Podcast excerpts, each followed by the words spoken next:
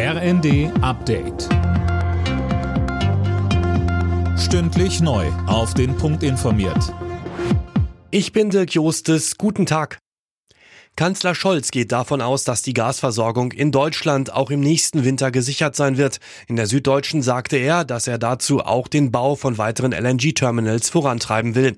So eine schwimmende Anlage wird heute in Wilhelmshaven feierlich eröffnet. Einzelheiten von Tim Britztrup. Von Wilhelmshaven aus sollen in Zukunft jährlich sechs Prozent des deutschen Gasbedarfs ins Netz eingespeist werden. Die Bundesregierung hat dafür ein Spezialschiff gechartert, in dem flüssiges Gas wieder umgewandelt wird.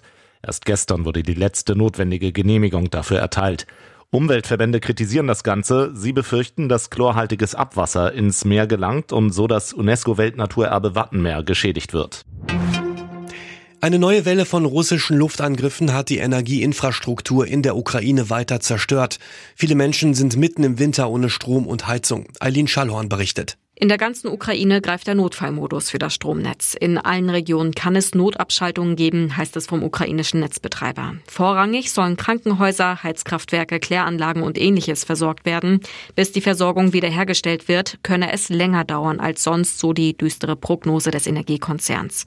Die Ukraine wirft Russland Terror vor, um Dunkelheit und Kälte zu verbreiten und die Menschen in die Flucht zu treiben. Nach der Reichsbürgerrazzia hat Bundesinnenministerin Faeser weiter ein konsequentes Vorgehen gegen die Szene angekündigt. Sie sagte der Welt am Sonntag, wir werden unsere harte Gangart gegen Staatsfeinde fortsetzen. Der AfD wirft Faeser geistige Nähe zum Reichsbürgermilieu vor. Bevor sich morgen entscheidet, wer Fußball-Weltmeister wird, geht es heute in Katar um Platz 3. Kroatien trifft auf Marokko. Beide Teams standen sich auch schon in der Gruppenphase gegenüber. Das Spiel endete 0 zu 0. Los geht's um 16 Uhr. Alle Nachrichten auf rnd.de